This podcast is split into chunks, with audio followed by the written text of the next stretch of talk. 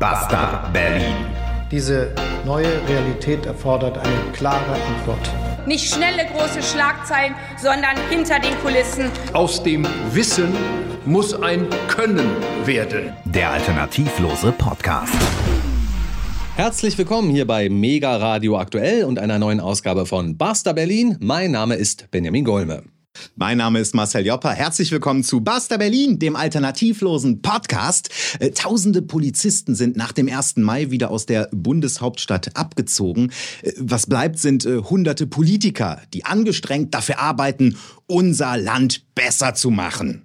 Aber wenn man sich umschaut, dann weiß man, dass viele sich nicht so sicher sind, ob das gut ausgeht.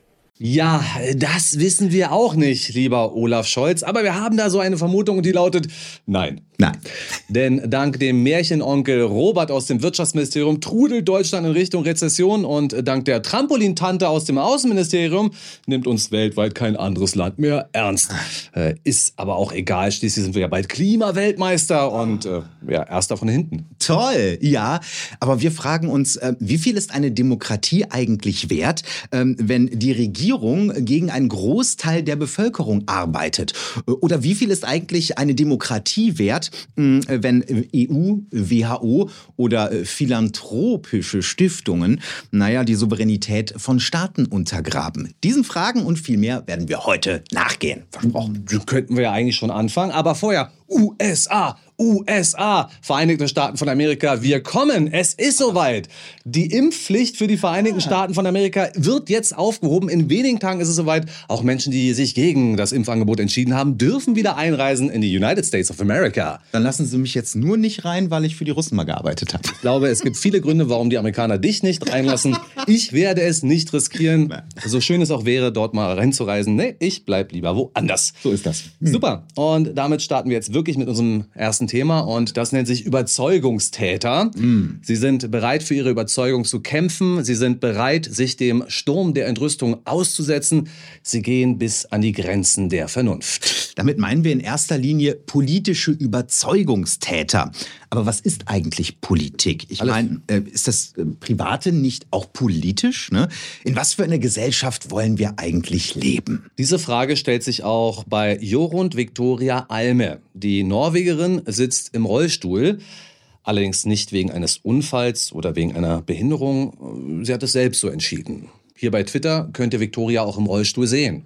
Hm. Äh, doch auch in deutschen Zeitungen, da hat dieser Fall für Aufsehen gesorgt. Die Frankfurter Rundschau, die berichtete im Dezember, Transfrau ist körperlich gesund, sitzt aber freiwillig im Rollstuhl, weil sie sich als Mensch mit Behinderung identifiziert.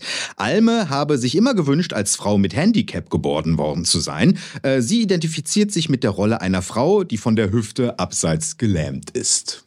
Victoria kann übrigens auch aufstehen und laufen. Hin und wieder macht sie das nach eigenen Angaben auch, ähm, wenn sie sich dafür entscheidet. Das ist bei unserem nächsten Protagonisten ganz anders. Es ist Jules Schuping.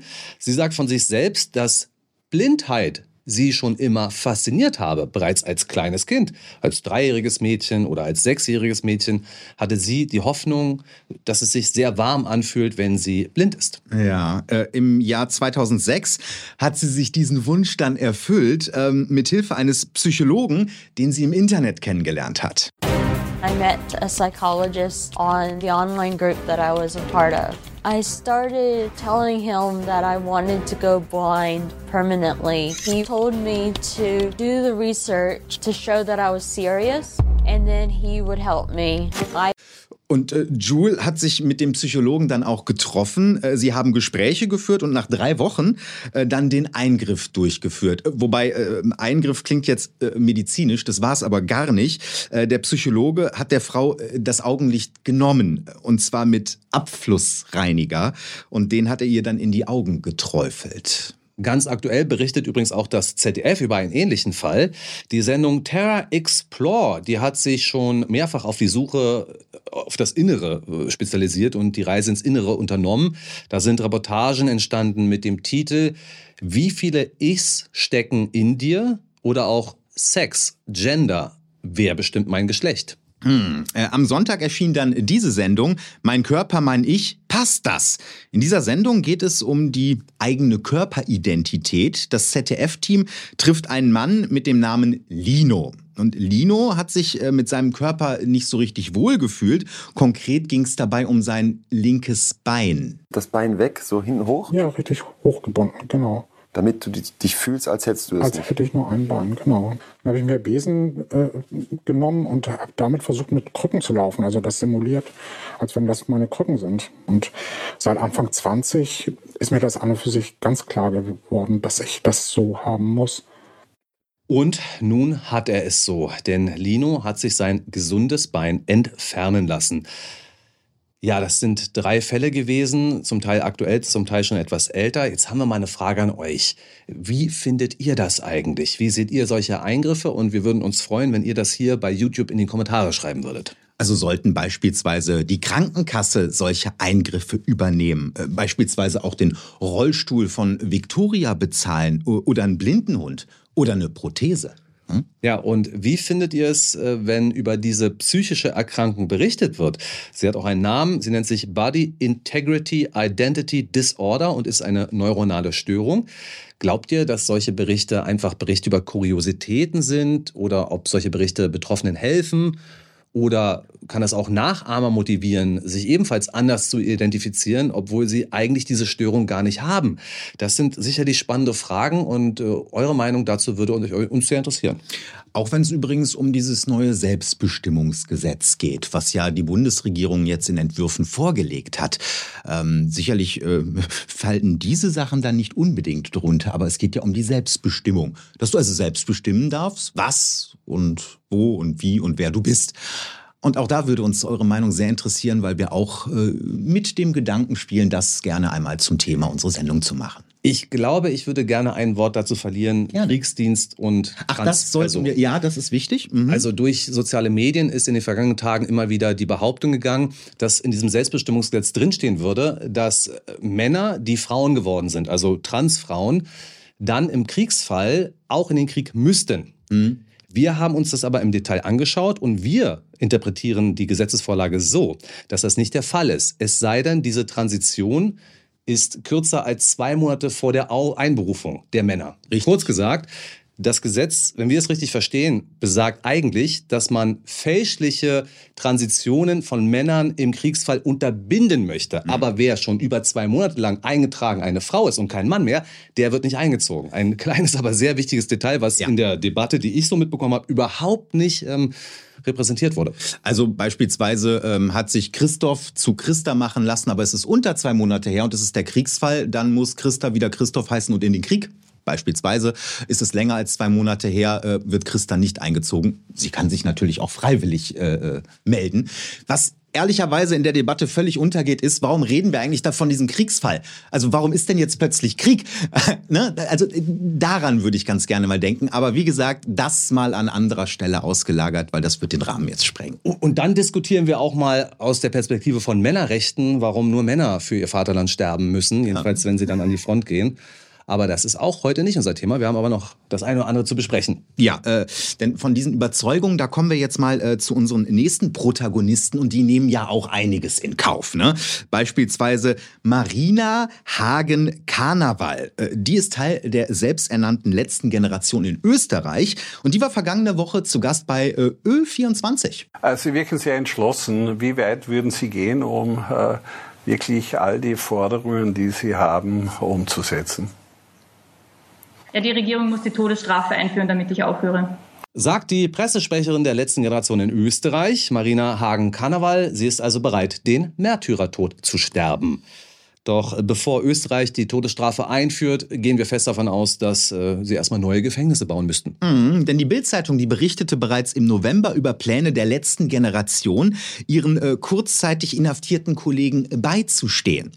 Kommt in die Gefängnisschmiede am Montag und lasst uns austauschen, wie es den Leuten im Knast jetzt geht und wie es sich vielleicht anfühlen wird, wenn wir ihnen nachfolgen werden. Und sie folgen ihnen nach. In Heilbronn wurden drei Blockierer zu Gefängnisstrafen ohne Bewährung verurteilt, drei bis fünf Monate Haft. Auch in Berlin soll eine 24-Jährige ins Gefängnis gehen, vier Monate ohne Bewährung. Und Grund ist bei ihr gemeinschädliche Sachbeschädigung, versuchte Nötigung und Widerstand gegen Vollstreckungsbeamte. Mhm. Äh, sie hatte sich nämlich an Gemälden festgeklebt und auch an der Straße. Ähm, junge Menschen ins Gefängnis stecken. Ja, gute Frage. Also ich meine, äh, wie Verbrecher da behandeln. Ne? Ähm, ist das jetzt die Antwort auf diese Störaktion oder ist das mit dem Knast irgendwie überzogen? Naja, wir müssen schon noch berücksichtigen, dass genau das das Kalkül der letzten Generation ist. Wir werden so lange in die Gefängnisse gehen, bis entweder die Gefängnisse keinen Platz mehr für uns haben oder bis die Gesellschaft diese Ungerechtigkeit dieser Strafe sieht und dagegen vorgeht und sich selbst mit uns solidarisiert. Es ist Teil einer Strategie der letzten Generation. Aber um diese Urteile zu verstehen, äh, da muss man auch die Umstände der Urteile an, äh, anschauen. Äh, die Beschuldigten, die waren nämlich teils wegen desselben Delikts schon wieder verurteilt worden äh, und die hatten das Delikt auch direkt nach der Verurteilung wieder begangen.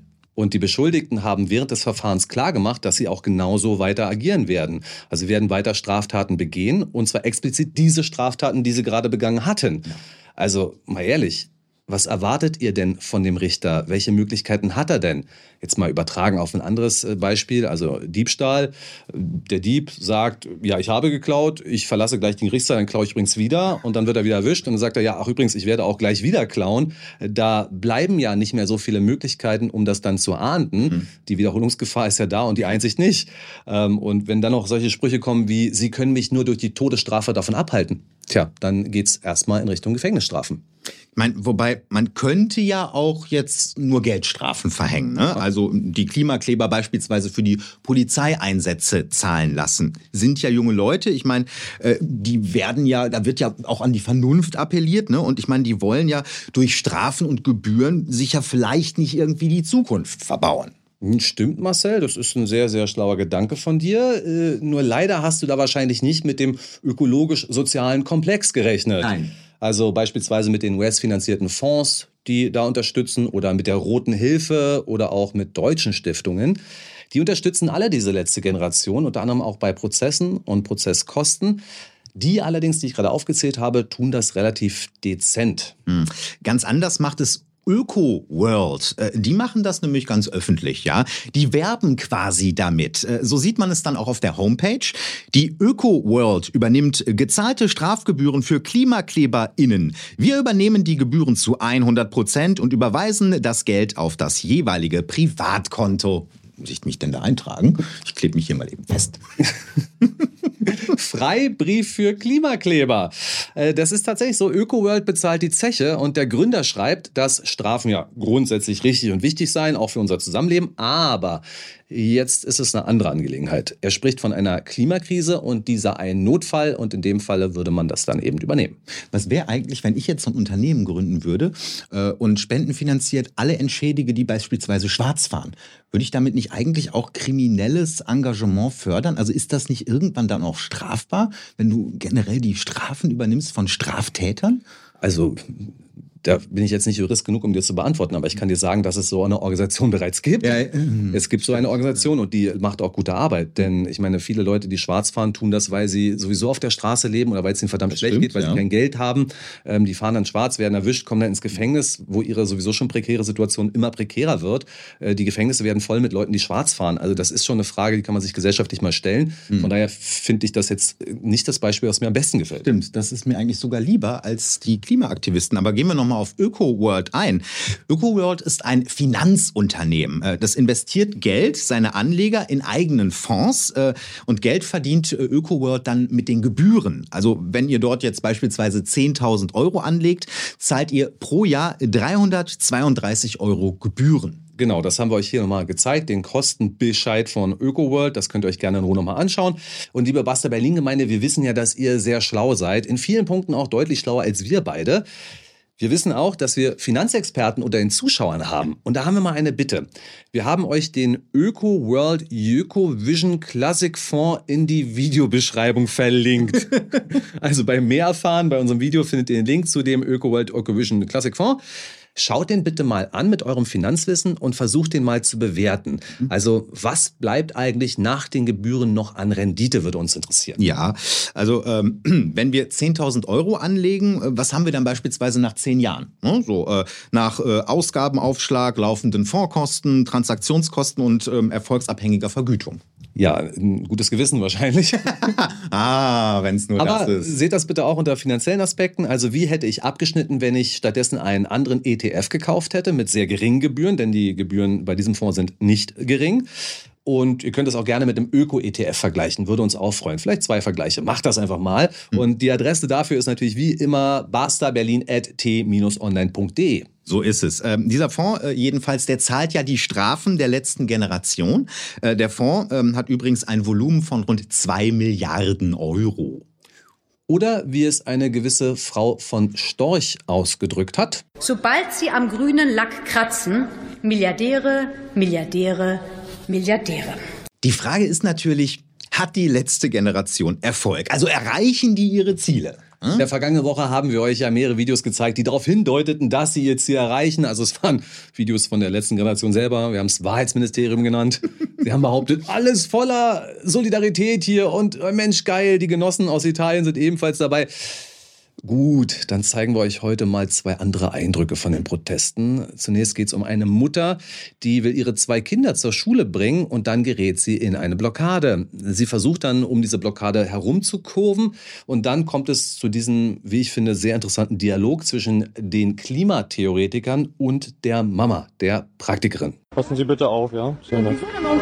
Hier? Ich muss Nein, ich würde Meine nicht. Kinder müssen zur Schule. Ja, manche Leute. Bitte passen Sie auf. Ja, warum klebst du dann hier? Hat dir doch keiner gesagt, du sollst dich hier hinkleben. Also das Herz dieser Frau haben die Klimakleber nicht gewonnen, bin ich mir ziemlich sicher, ja. Aber es kommt noch schlimmer. Äh, Sie gewinnen nicht nur nicht, sie verlieren auch noch, ja. Und zwar äh, diesen Mann äh, auf der Autobahn gesehen bei ARD Kontraste. Dann soll Politik doch was machen. Was soll das? Verstehen Sie, das ist, das ist wirklich falsch. Wo, wo sind die Leute, die wir gewählt haben? Was machen die denn? Und ich war immer Grünwähler. Die bekommen das von mir. Nichts mehr. Also bei der Scheiße überlege ich so langsam AfD zu wählen. Ich bin Türke, aber das ist nicht mehr normal. Ja, und die Politik macht was. Tatsächlich hat der Bundesverkehrsminister Wissing sich mit der letzten Generation getroffen. Das war am Dienstag und an diesem Tag schrieb die Berliner Zeitung, Verkehrsminister Wissing trifft sich heute mit der letzten Generation. Wissing hat die Aktivisten heute um 14 Uhr ins Verkehrsministerium eingeladen. Die Menschen würden erwarten, dass Politiker mit den Aktivisten reden, erklärt er. Ach, ist das so? Äh, Erwarten die Menschen das? Wissen was, Herr Wissing, das kann man übrigens auch anders sehen. Die Extremisten werden kämpfen bis zum Tod, kleben bis zur Haft. Was genau wollen Sie jetzt eigentlich mit denen besprechen? Also, Sie treffen sich da mit Leuten, die ja auch die FDP-Parteizentrale beschmiert haben, die den Neptunbrunnen schwarz gefärbt haben, die Staus verursachen. Sie treffen sich also mit Leuten, die täglich Straftaten begehen, deren verursachte Schäden mit chemischen Reinigungsmitteln entfernt werden müssen, deren Blockaden und Staus zur vermeintlichen Klimakatastrophe noch beitragen, deren Blockaden in den Alltag von Hunderttausenden Menschen eingreifen und die im Grunde genommen gar keinen Rückhalt in der Bevölkerung genießen. Was wollen Sie eigentlich mit denen besprechen? Wollen Sie die Förder Forderung dieser Gruppe äh, tatsächlich erfüllen? Also seit wann lässt sich die Politik eigentlich erpressen? Lassen Sie sich doch sonst immer nur bestechen. Äh, Also äh, wie, wie muss es eigentlich jetzt passieren? Also Straftaten begehen, bis die Politik das tut, was wir wollen?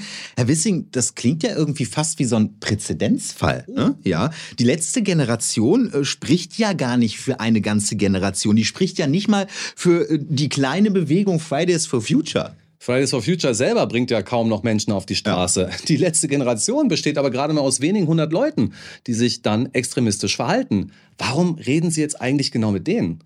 Ja, also diese Gruppierung hat es durch ihre Aktionsform und natürlich die Medien zu einer gewissen Relevanz gebracht.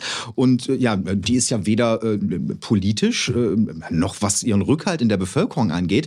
Und die wird von den Medien einfach die ganze Zeit hofiert.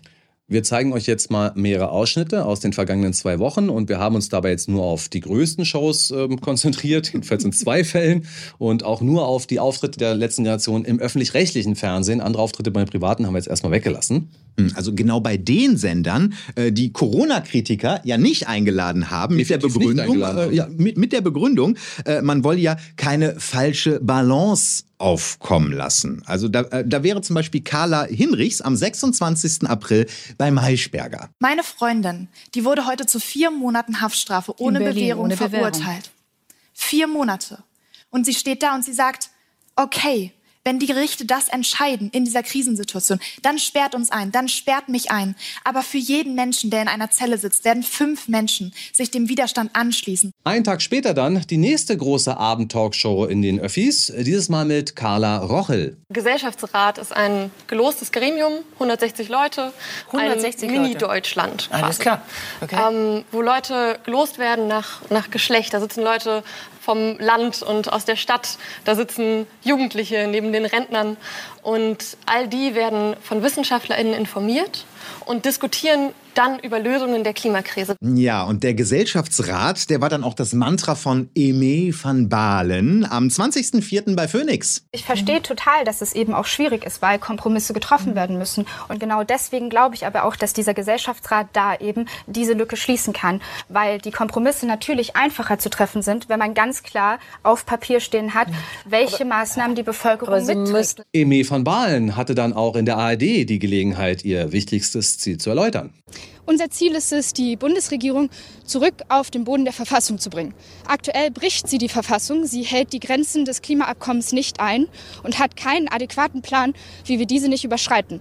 Das heißt, wir fordern, dass dieser Plan erstellt wird und versuchen ihr mittels eines Gesellschaftsrats damit unter die Arme zu greifen. Die letzte Generation läuft derzeit rauf und runter im deutschen Fernsehen. Sie haben es durch den Druck äh, ja, ihrer Aktion bis in die größten TV-Formate geschafft. Nebenbei etwas übrigens, was hunderttausende Montagsdemonstranten irgendwie nicht geschafft haben. Denk mal drüber nach. Und wir haben noch ein Wort zum Gesellschaftsrat.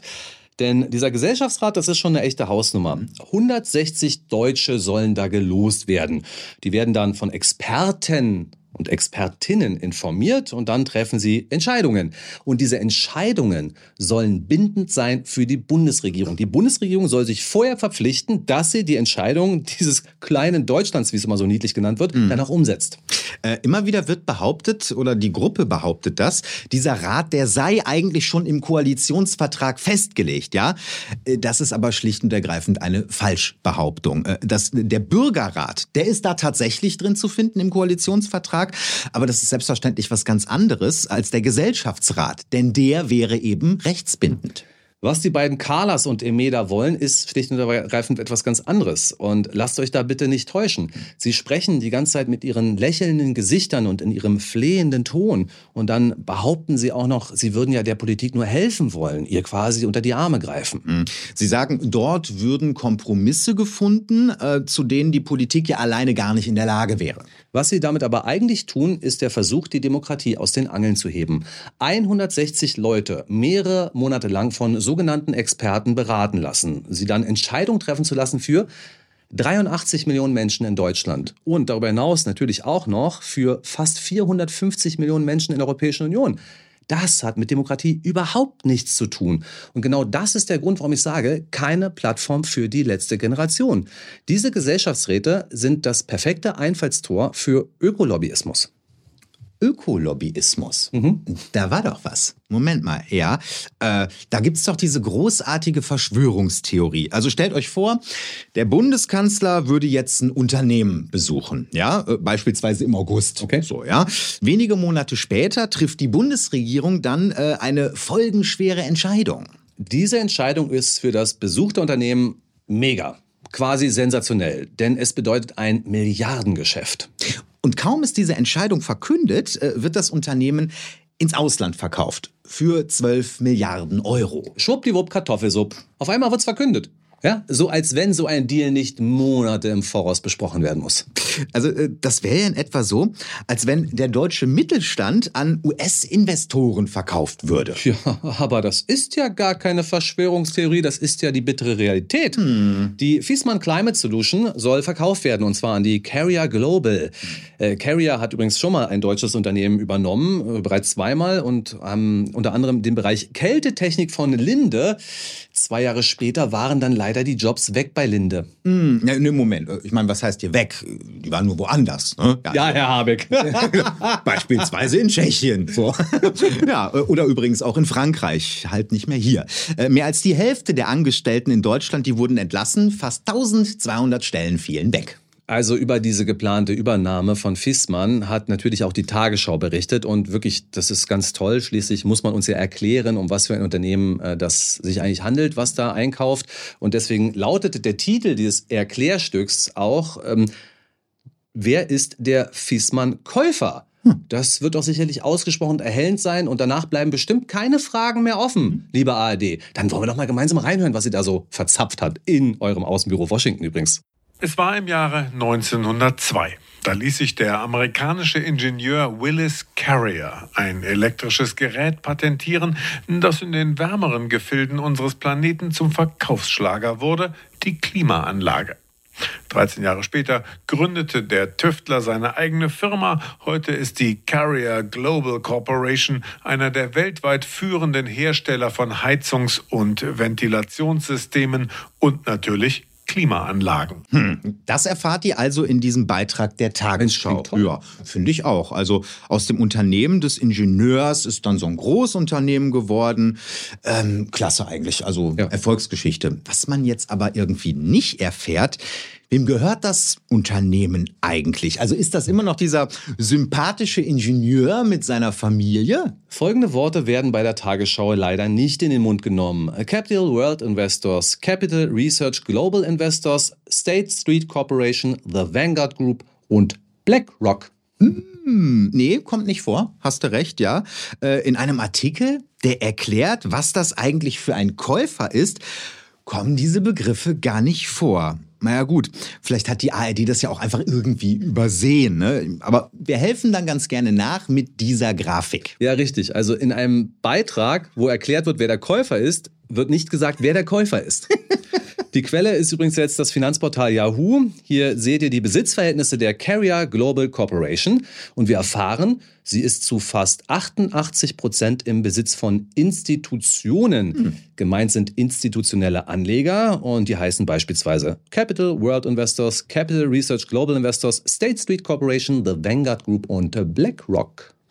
Liebe Tagesschau, wir übersetzen das ganz gerne mal für euch. Also äh, der deutsche Mittelstand, der wurde nicht an äh, die Carrier Global ähm, verkauft. Nee der wurde an Investmentbanker verkauft. Schlicht und ergreifend, ja. Und sobald der Kanzler die Bühne betritt und über Fiesmann spricht, ja, denkt bitte immer daran, das Unternehmen, das wird Bankern gehören. Immer wenn die Vorteile für die deutschen Häuslebauer besungen werden oder wenn von einem Erfolg des funktionierenden Marktes die Rede ist, denkt bitte daran, das Unternehmen gehört zu den mächtigsten Fonds dieser Welt. Und immer wenn Robert Habeck auf die Bühne tritt, denkt bitte daran, genau er hat genau das möglich gemacht. Robert Habeck, ja. Oh, da war ja auch noch was. Ja? ja. Äh, also ihr erinnert euch vielleicht ja noch an diese schrecklich nette Familie von letzter Woche, ja, äh, die, die Greichens. Da gehen dir die Eier fliegen, sag ich dir. Robert, hörst du das jetzt ins Ohr? Nein, nicht die Geissens, die Greichens. Mann, diese schrecklich nette Familie aus dem Bundeswirtschaftsministerium. Ja, die hat sich auch der Generalsekretär der CDU genauer angeschaut, Mario Chaya. Und er spricht dann von einer grünen Familia Nostra im Wirtschaftsministerium und einem Habeck-Familienclan. Und im Deutschen Bundestag hat er dann auch gesprochen und dort hat er die Grünen quasi mit ihren eigenen Waffen geschlagen. Er hat sie nämlich an ihre eigenen Werte erinnert. Ein zu starker Einfluss bestimmter Gruppen und ökonomischer Interessen untergräbt das Primat der Politik und muss eingegrenzt werden. Merken Sie es selbst, merken Sie es selbst, es steht in eurem Grundsatzprogramm. Wenn es nach euren Grundsätzen gehen würde, müsstet ihr diesen Familienbetrieb abwickeln. Ein CDU-Mann spricht über Vetternwirtschaft. Mutig. Sehr mutig. Äh, dabei verwendet er übrigens Anspielungen auf äh, Clan-Kriminalität und die Mafia.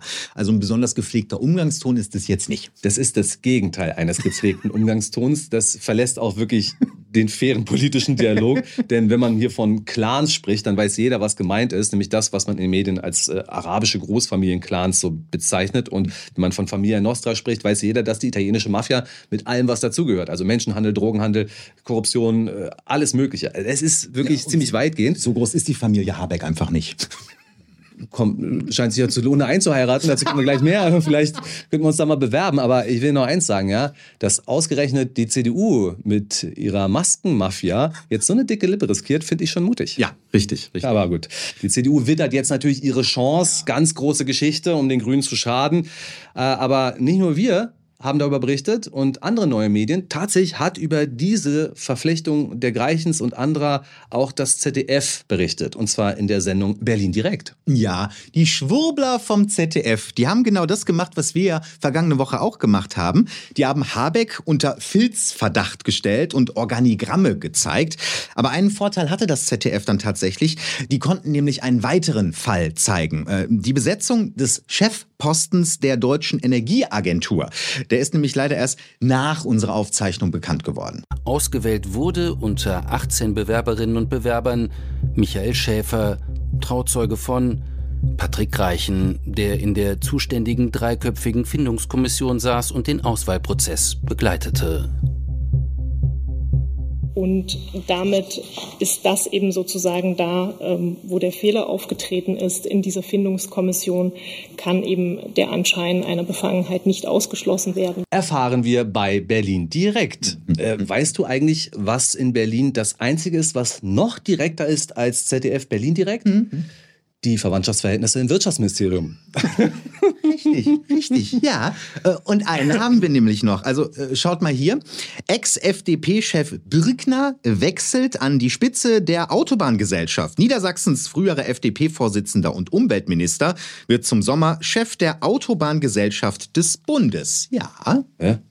Aber was hat denn das jetzt mit unserer Sache hier zu tun? Also dieser Stefan Birkner, das ist doch gar kein Grüner, der ist doch bei der FDP. Richtig, Benjamin, ja. Und wo ist dann das Problem? Gibt keins. Also vielleicht. Okay, noch was? Naja, also grün-gelbe Koalition auf privater Ebene. Äh, Die Partnerinnen von Habeck und Birkner sind Schwestern. Na dann, frohes Schaffen. Wahnsinn. Also äh, ich, ich wette, ich lege meine Hand ins Feuer, dass da noch mehr Ver Verflechtungen rauskommen. Und übrigens ein Wort noch dazu. Und wir waren ja vorhin bei Ökolobbyismus. Ja. Ja. Also wenn es so einen ausgelosten Rat geben würde, ne, der von Experten beraten wird. Was glaubst du denn, von welchen Experten der beraten wird? Vom Öko-Institut, vom BUND. Und dann Agora darfst du- Energiewende. Ja, richtig, da darfst du dreimal raten, was denn da uns geraten wird. Das ist entscheidend der Punkt, ja. Genau darum geht es dann nämlich. Deswegen habe ich auch Experten vielleicht heute schon in Gänsefüßchen gesetzt, weil es ganz klar ist, ja. Also ein Corona-Rat für Bürger, der wird natürlich dann ebenfalls aus äh, Professor Dr. Christian Drosten, aus Olfert Land, aus Ugo Schahin, aus Live Erik Sander bestehen und alle, die wir schätzen und lieben gelernt haben. Unter anderem auch natürlich äh, Frau Brinkmann. Ja. Melanie Brinkmann, was ähm, Argonerd heute übrigens hier, das habt ihr vielleicht noch nicht gesehen, ja? Da ist er, Argonerd, Argonerd. ja. Argonerd hat heute übrigens einen äh, Tweet verteilt von Herrn Greichen aus dem Jahr 2021, Hm. wo Herr Greichen wiederum Melanie Brinkmann zitiert. Also so schön sind da auch die gegenseitigen Verhältnisse und die schätzen sich gegenseitig. Ich würde sagen, damit starten wir dann auch schon ins, in, in, in unseren nächsten Teil. Und ähm, ja, ähm, ich würde sagen, Deutschland geht es gut. Das ist so das Obermotto des nächsten Teils. Also Deutschland geht es gut. Und jetzt vielleicht nicht so gut wie noch vor ein paar Jahren. Aber vielleicht im Vergleich zu Libyen, Myanmar und dem Südsudan. Ja, oder um es mit den Worten von Deutschlands Bundeskanzler Olaf Scholz zu sagen, Wir können auch sagen, dass wir wirtschaftlich in einer ganz besonderen Situation sind. Dass wir in einer Situation sind, in der man sehen kann, dass es eine Zukunft gibt, um die wir jetzt kämpfen können. Ja, Moment, lieber Olaf. Also ich übersetze das mal Ja, kurz. bitte. Nur wenn es einem richtig dreckig geht, hat man auch ein Ziel, für etwas zu kämpfen. Oder wie soll ich das jetzt verstehen? Ja, dann schauen wir uns doch mal an, in was für einer wirtschaftlich ganz besonderen Situation wir uns so befinden. Zunächst mal ein Blick auf das Jahr 2021. Ihr erinnert euch vielleicht, das ist das Jahr, in dem Deutschland äh, mit seinen harten Corona-Maßnahmen sogar die Friseure in den Lockdown geschickt hatte. Wir sehen auf statista.com das Wachstum des realen Bruttoinlandsprodukts in allen EU-Mitgliedstaaten. Und siehe da, auf Platz 1 liegt Irland mit einem Plus von 13,5 Prozent im Vergleich zum Vorjahr. Dahinter folgen Montenegro mit 12,4 und die Türkei mit 11 Prozent Wachstum. Mhm, übrigens europäische Mitgliedstaaten, glaube ich. Aber durchschnittlich äh, lag das BIP-Wachstum im Jahr 2021 in der gesamten Eurozone bei 5,4 Prozent. Aber Moment mal, ähm, wieso sehe ich eigentlich auf dieser Grafik Deutschland gar nicht? Ach, warte, dafür müsste ich jetzt die Liste aufklappen. Und da sehen wir, du hast Deutschland mit einem Wachstum von gerade einmal 2,9 Prozent auf dem letzten Platz liegt, uh. noch hinter Tschechien und der Slowakei. Hm. Na, aber Moment. Ich meine, äh, unser Bruttoinlandsprodukt, das ist ja auch generell viel größer als beispielsweise in Tschechien und Slowenien. Das stimmt, aber dann fragen wir doch mal den Chef des Münchner IFO-Instituts für Wirtschaftsforschung, Clemens Fußt. Äh, wie sieht es denn aktuell mit dem Wirtschaftswachstum von Deutschland aus? Wir bewegen uns hier also um die Nulllinie herum. Bei der Rezessionsfrage geht es ja um die technische Frage, liegt das jetzt ein bisschen unter der Null oder ein bisschen über der Null? Und im Moment sieht es in der Tat so aus, dass wir oberhalb der Null landen. Äh, ich glaube aber, die entscheidende Botschaft ist, wir sind ziemlich nah an einer Rezession und wir äh, sind also nicht in einem Szenario, in dem es wirklich deutlich nach oben geht. Sagt Clemens Fußt vor gut einer Woche dem Nachrichtensender Welt. Nein, es geht eben nicht deutlich nach oben. Und das unterscheidet uns in der Tat aktuell von den übrigen EU-Ländern. Äh, der britische Guardian, der berichtet vor wenigen Tagen, EU-Wirtschaft kehrt trotz überraschender deutscher Stagnation auf den Wachstumspfad zurück. Ähm, vor allem da äh, die einstigen Schuldenschmuddelkinder der EU, Portugal und Italien deutlich zulegen konnten. Ach ja, richtig, diese faulen Südländer. Ja. So wurde es ja kolportiert bei uns. Hm. Schrieb damals die Bild Bild-Zeitung, als es noch um die Euro-Krise ging, äh, da müssen wir vielleicht in Zukunft umdenken. Ja, also wenn das so weitergeht, dann müssen uns diese einstigen Versagerstaaten wohl bald retten. Und die Nachrichtenagentur Bloomberg hat sogar errechnet, dass die Rezessionswahrscheinlichkeit in Deutschland mit 60 Prozent weit vor anderen EU-Staaten liegt. Uh. Der Grund? Deutschlands beharrliche Abkehr von russischen Energieträgern hin zu Windkraft und Wärmepumpen. Aber hey, ich meine, in der Tagesschau, da verkündete ja unser allwissender Wirtschaftsminister Robert Robi Habeck vor drei Monaten noch dies hier. Es ist diesem Land gelungen, eine schlimme Wirtschaftskrise abzuwehren. Und das ist die Botschaft des Jahres 2022, dass wir eine Krise beherrschbar gemacht haben. Genau, lieber Robert. Das ist in etwa so, als wenn Herr Habeck ein brennendes Streichholz in die sommerlich trockene Lausitz geworfen hätte und sich am Ende freut, dass das Feuer nicht auf Berlin übergreift. Ja, aber äh, weißt du was, Benjamin? Äh, das ist ja alles gar nicht so schlimm. Ne? Also, ähm, denn wenn äh, Portugal, Italien oder Griechenland jetzt in ihren Schulden ertrinken, ja, dann ist das natürlich absolut untragbar und gehört sanktioniert, ja. Äh, wenn Deutschland aber jetzt so den Schuldenrahmen sprengt, dann passiert was anderes. Die EU-Kommission möchte individuelle Schuldenpläne vereinbaren, weil man doch auch festgestellt hat, dass es natürlich in den europäischen Mitgliedstaaten, die den Euro haben, sehr unterschiedliche Voraussetzungen gibt. Und insofern hat man in einigen Ländern darauf gepocht, dass äh, man das individuell vereinbaren kann. Heißt es in der Tagesschau in der vergangenen Woche. Und wir wollen das mal als Anlass nehmen, uns ein kleines EU-Update zu geben. Mhm. Denn ganz ehrlich, was bekommt man aus Brüssel schon Besonderes mit? Also natürlich nur dann, wenn die Tagesschau darüber berichtet. Das reicht uns aber nicht. Nee, wir starten mal mit einer Lieblingsmeldung von mir. Ähm, und da geht es um ja, diesen charismatischen jungen Italiener. Bei dieser Pandemie, die die Welt heimgesucht hat, glaube ich, dass der beste Weg zu einem Neuanfang über den Tourismus führt. Es gibt Millionen von Touristen, die jedes Jahr Italien besuchen, die jedes Jahr zum Touristenstrom in Italien beitragen, die unsere Städte besuchen, unsere Naturschönheiten, unsere Denkmäler, die unser Essen genießen. Mm, mangiare, ja. Äh, das äh, war Luigi Di Maio, äh, gesehen in einem Ausschnitt von Bild TV von vor zwei Jahren. Luigi Di Maio, das klingt ja fast wie beide Klempner in einem, in einem Namen. Ja, nicht Luigi und Mario.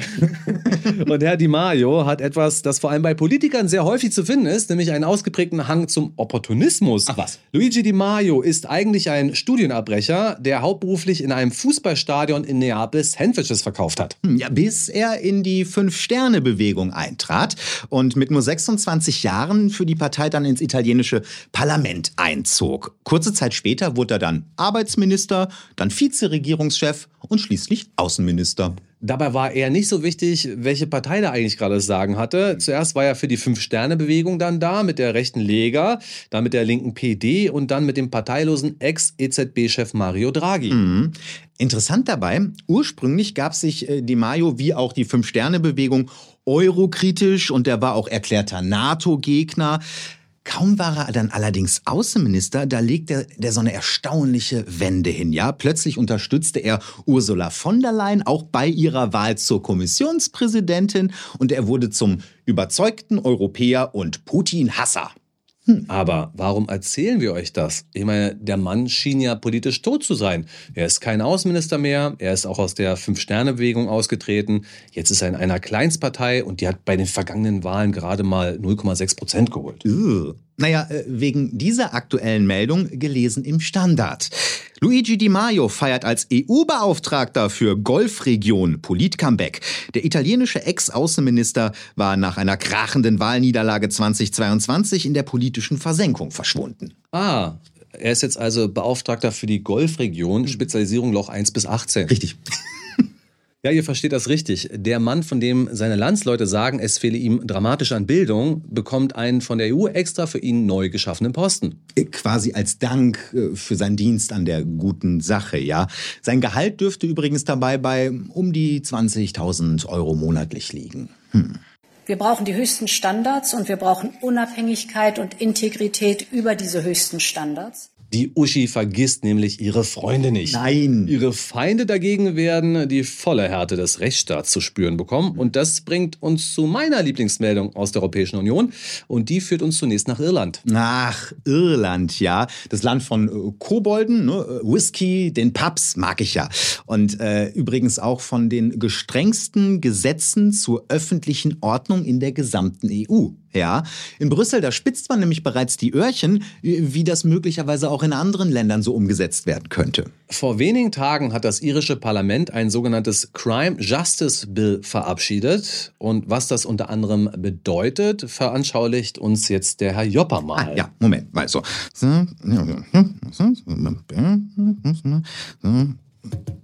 Und ja, so, fertig. Radiohörer hängen mit den Lippen an dir oder so. Ja, ja. Was ist jetzt fertig? Ja, ich habe hier jetzt mal meine Meinung über Annalena Baerbock in einem schmutzigen Limerick aufgeschrieben. Ja, ähm, ich gebe zu, dass ich recht harte Worte da gewählt habe, aber deshalb lese ich das auch nicht vor, sondern das wandert jetzt einfach nur schön in meine Tasche. Pech gehabt, Herr Jopper, das ist illegal, das ist nämlich Hate Speech. Aber ich habe das ja gar nicht veröffentlicht. Ja, das ist in Irland künftig aber egal. Das ist jetzt ja allein Hate Speech in deinem Besitz. Und Hate Speech in deinem Besitz ist bereits illegal.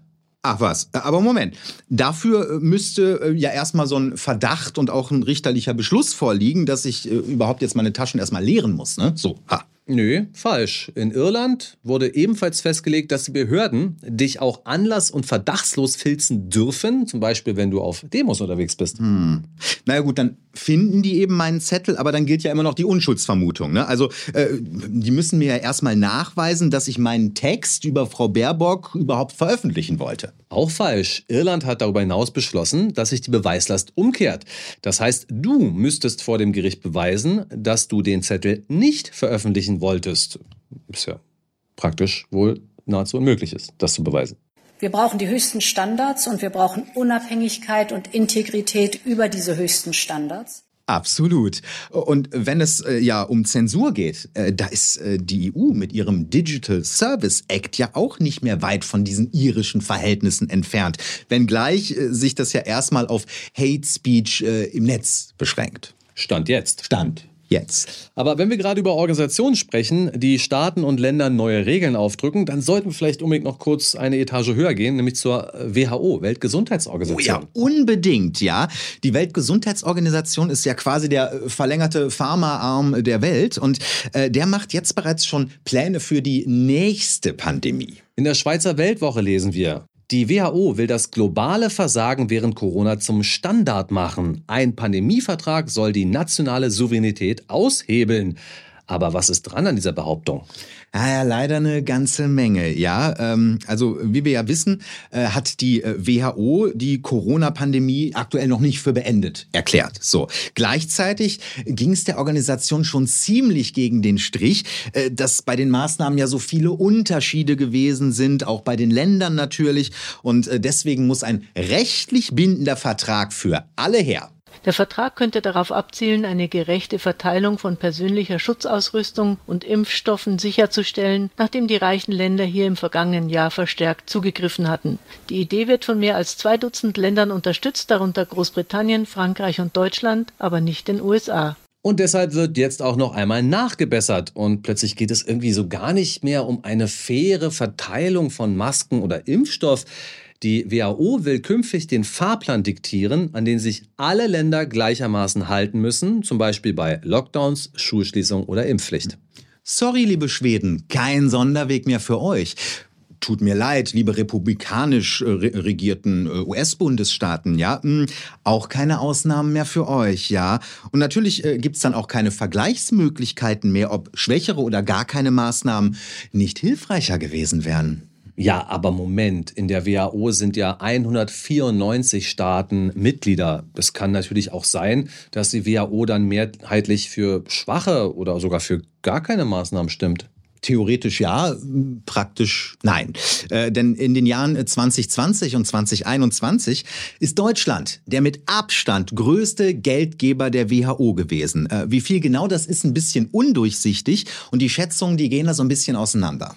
Wir zeigen euch jetzt eine Grafik mit Daten der WHO und der Moskau Times. Da heißt es, Deutschland ist mit 687 Millionen Dollar auf Platz 1. Es folgt mit 685 Millionen Dollar ein Land mit dem Namen Bill und Melinda Gates Stiftung. Kenne ich gar nicht. Auf Platz 2. Das ist ein sehr, sehr schönes Land. Ach so, die Pharmabranche ist das. Mm. Danach folgen dann Großbritannien und die USA. Aber Obacht, die Gavi-Impfallianz, die ist ja auch mit 254 Millionen Dollar auf Platz 6. Ja, und äh, die Bill und Melinda Gates Stiftung, die, äh, ja, die finanzieren ja auch Gavi mit. Und damit wäre die Pharmabranche ja irgendwie wieder auf Platz 1. Aber Obacht, Marcel, das Redaktionsnetzwerk Deutschland hat recherchiert, dass Deutschland in den besagten Jahren wohl doch über eine Milliarde Euro an die WHO überwiesen hat. Ich würde sagen, wir haben zwei Gewinner. Ja, und äh, naja, das heißt, dass bei der nächsten Pandemie, dann wird das so laufen. Deutschland und Big Pharma, äh, was die wollen, das wird dann auch umgesetzt äh, im neuen Pandemievertrag, äh, der demnächst von den Mitgliedstaaten wohl unterschrieben wird. Ja, aber da mache ich mir nun wirklich keine Sorgen, dass das scheitern könnte. Warum? Naja, sollten einzelne Staaten nicht unterschreiben, dann gibt es vielleicht keine Entwicklungshilfe mehr. Oder Waffen. Oder Impfstoff. Hm. Oder als Belohnung, da ist doch bestimmt dann auch noch ein Posten als EU-Beauftragter drin.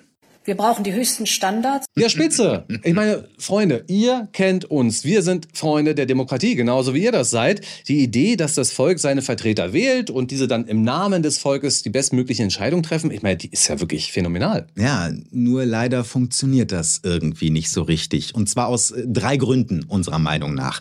Äh, erstens, die gewählten Volksvertreter, äh, die machen nach der Wahl sowieso, äh, wie es ihnen äh, beliebt. Äh, und dann zählt eigentlich entweder nur noch die politische Agenda oder irgendeine moralische Vorstellung oder beides. Beste Beispiele sind eben die Corona-Maßnahmen und die katastrophale Wirtschafts- und Außenpolitik. Und zweitens, die Demokratie funktioniert auch nicht, wenn übergeordnete Organe wie die EU-Kommission, die WHO oder die NATO eigentlich die Strippen ziehen. Zumeist mit Vertretern, die größtenteils überhaupt nicht vom Volk gewählt sind. Mhm.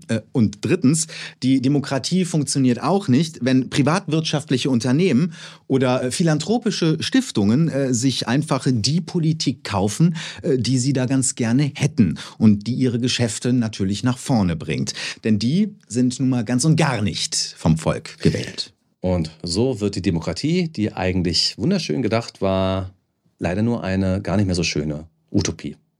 Schade. Schade. Hm. Und damit kommen wir aber jetzt auch tatsächlich nahtlos äh, zu unserem Webtipp. Der passt da wirklich wie die Faust aufs Auge, wie der Deckel auf die Pfanne oder wie auch immer. Äh, besser kann es nicht passen, denn wir kommen zum größten Philanthropen weltweit, möchte ich fast sagen. Es geht um Bill Gates. Ich muss sagen, ich bin vom Hocker gefallen, als ich allein schon den Anfang dieser Dokumentation gesehen habe. Mhm. Bill Gates, wann war es nochmal genau? Es war Ostern 2020 und der Moderator war Ingo Zamperoni. Mhm. Bill Gates wurde am Ostersonntagabend zugeschaltet und hatte da neun, zehn, zwölf Minuten Zeit, um über Impfung zu reden und gegen die Pandemie, Pandemie zu sprechen, ja. seine Vorschläge auszubreiten. Und da gab es natürlich keine kritische Nachfrage, Herr Gates was befähigt Sie eigentlich jetzt hier zu sprechen? Warum spreche ich nicht mit dem US-Präsidenten, sondern mit Bill Gates vom Land Bill und Melinda Gates Foundation? so war doch die Stimmung. Mhm. Bill Gates war doch eigentlich schon fast ein Heiligtum des öffentlich-rechtlichen Rundfunks. Und auf einmal erscheint dann diese Dokumentation. Und schon nach den ersten zwei Minuten dachte ich, das sind nicht mehr meine GEZ-Medien. Vielleicht ist es auch ein GZ-Feigenblatt. Man weiß es natürlich nicht, aber es ist wirklich gut recherchiert, unserer Meinung nach. Und äh, wir zeigen euch mal einen kleinen Ausschnitt aus der Doku äh, Bill Gates äh, Tech-Titan. Bill Gates ist der größte private landwirtschaftliche Grundbesitzer in den Vereinigten Staaten. Ihm gehört eine riesige Farm, auf der in Monokulturen Kartoffeln angebaut werden, aus denen McDonald's Pommes frites herstellt. Die Gates Foundation hat im Laufe der Jahre in Tabak, Waffenhersteller, Fastfood und in private Gefängnisse investiert. Es geht ausschließlich um Dollar. So heißt es unter anderem in der Doku Bill Gates Tech-Titan zu sehen in der ARD-Mediathek. Wir machen das nur ganz selten, dass wir da von denen mal was empfehlen. Äh, unter unserem Video haben wir deren Video auch nochmal verlinkt. Und damit kommen wir zum Schreddern. Ja, absolut, genau. Wir schreddern. Und da geht es heute um die Automobilindustrie und einen Artikel, den wir bei der Welt gefunden haben. Mhm. VW ja. besiegelt den Niedergang des russischen Automarktes, heißt es doch. Hey, was ist denn da los? Naja, also äh, mit Volkswagen hat auch der letzte westliche Autokonzern seine Fabrik in Russland aufgegeben. Weil die Russen selbst nicht produzieren können, füllen nun die Chinesen die Lücke auf. Ja. Und sagen wir es mal so, wir finden das ein bisschen problematisch. Ähm, denn es wird doch immer gesagt, wir wollen uns nicht abhängig machen. Also aus Russland, Russlands Abhängigkeit sind wir ja jetzt Gott sei Dank los. Und es hat ja auch lange gedauert. Aber was ist denn eigentlich mit der chinesischen Abhängigkeit, wenn wir Lücken hinterlassen? Die Schwierigkeit ist ja folgende. Wir sind eine Autonation und wir haben hier gewichtige Hersteller, Audi, BMW, Mercedes, äh, Volkswagen, auch wenn sie zum Teil zusammenhängen.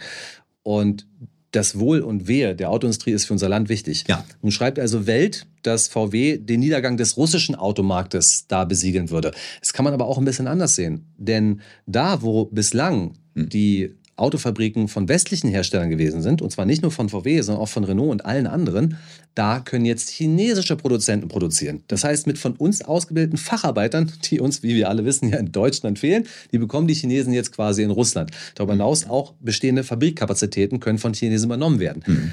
Und die Gefahr ist ja, dass deutsche Autobauer drohen ins Hintertreffen zu geraten gegenüber Autobauern aus anderen Ländern. Und ihr könnt gerne mal schauen, welches Auto eigentlich im ersten Quartal 2023 das am meisten verkaufte in Europa gewesen ist. Hm. Eine gewisse Überraschung stellt sich ein. Ich vermute, es wird das erste Mal in der Geschichte des Automobil Automobilbaus ja. ein US-amerikanischer Hersteller gewesen sein. Ja, richtig. Also in den letzten Jahrzehnten. Es ist nämlich das Tesla Model Y. Und äh, dazu vielleicht noch eine Anmerkung. Fast zeitgleich mit dieser Meldung kam eine weitere Meldung, ähm, dass äh, VW nicht mehr der führende Autoverkäufer und Hersteller in China ist. Das äh, ist ja auch sehr überraschend gewesen. Und eins habe ich übrigens noch, nur weil das ja immer in Deutschland dargestellt wird, so, ah, wir sanktionieren euch in den Tod, äh, um den Bogen zu schlagen zur deutschen Wirtschaft. Also äh, laut IWF ist äh, Deutschlands Wirtschaft ja im Moment so auf Nulllinie. Russlands Wirtschaft äh, wächst aber zusehends. Ja, das am Rande. Es ist wirklich eine spannende Geschichte, darum schreddern wir das jetzt. Ich habe auch mit einem ehemaligen Automobilmanager gesprochen, der hat für BMW gearbeitet und er sagte zu mir, die Elektromobilität wird sowieso bis was für reiche Leute sein. Diese Autos sind sehr, sehr kostspielig. Ich habe mich schon gefragt, ob er sich da so sicher ist, ob er die Entwicklung richtig einschätzt. Ich kann euch dazu sagen, ich selber bin ja Tesla-Aktionär. Das heißt, die einzige Einzelachse, die ich habe, ist Tesla. Ich sage das zur Transparenz auch dazu. Nicht nur eine. Ach so. Ähm, das sage ich dazu, aber deswegen verfolge ich dieses Unternehmen natürlich mit einer größeren Aufmerksamkeit. Hm. Tesla wird demnächst anfangen, in Mexiko die größte hm. Autofabrik der Welt zu bauen.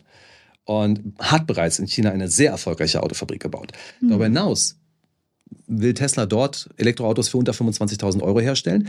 Die Chinesen verkaufen in China bereits Elektroautos für unter 10.000 Euro. Da frage ich mich ehrlich gesagt, ob die deutsche Automobilindustrie den Schuss eigentlich hört oder nicht. Und das ist die Frage, die ich mir stelle. Und deswegen schreddern wir das heute mal, auch mit dem Gedanken auf Wiedervorlage. Richtig. Was passiert in der Branche eigentlich in Zukunft? Ist die Strategie von Mercedes jetzt wirklich ins Luxussegment zu gehen und äh, alles, was so Richtung Mittelklasse geht, ähm, rauszunehmen? Ist das richtig? Wir werden es erleben. Und außerdem glaube ich übrigens, dass wenn die Chinesen flächendeckend Elektroautos haben, dann waren die so klug, auch an die Ladeinfrastruktur zu denken. Hier nicht, nee. Und mit solchen Maßnahmen stärkt VW natürlich die Verbindung von China und Russland. Genau ja. die Verbindung, die wir nicht stärken sollten. Großartig. Vielen Dank, VW. Ja, und damit sind wir auch schon wieder durch für heute. Äh, wir hoffen natürlich euch, liebe Freunde der Demokratie, hat diese Sendung äh, auch wieder gefallen. Also wir sind ja eigentlich immer glücklich, wenn ihr da draußen glücklich seid. Denn die Baster Berlin Gemeinde, die hat nämlich immer recht ein Spitzenverband, Spitzenleute und tolles Engagement. Herzliches Dankeschön an euch. So ist es, Herr Söder. Aber ganz ehrlich, also auf die Meinung von Wendehals Markus geben wir eher nichts. Nee. Uns interessiert wie immer eure Meinung und darum würden wir uns sehr freuen, wenn ihr auch diese Sendung wieder fleißig kommentiert und uns schreibt, was ihr davon gehalten habt. Das wäre ganz klasse. Wie gesagt, wir lesen die Kommentare, wir lesen auch die E-Mails natürlich. Äh, ihr seid unsere Recherchehilfe. Und was uns natürlich darüber hinaus hilft, äh, ist auch, wenn ihr das teilt. Teilen, teilen, teilen das Video in allen Kanälen, wo es noch nicht gewesen ist. Die Basta Berlin Gemeinde soll wachsen und gedeihen. So, das war's schon wieder ja, mit dem ersten Tanz im Mai. Das war für uns übrigens auch eine ganz besondere Sendung. Wir sind hier im Basta Berlin Studio. Bislang waren wir hier bereits unter Untermieter, jetzt aber sind wir hier Mieter. Hm. Wir haben einen Mietvertrag für fünf Jahre. Das bedeutet, so schnell kriegt man uns jetzt hier erstmal nicht mehr raus wenn ihr auch weiter, äh, wie heißt es schön, uns die Stange haltet. So nämlich. ja, Herr Joppa, wir halten uns jetzt gleich gegenseitig die Stange. Ich möchte das nicht. Das war's für heute. Ja, Folge 174. Mein Name ist Benjamin Golmer. Bis bald. Mein Name ist Marcel Joppa. Bis dahin und tschüss. Basta Berlin, der alternativlose Podcast.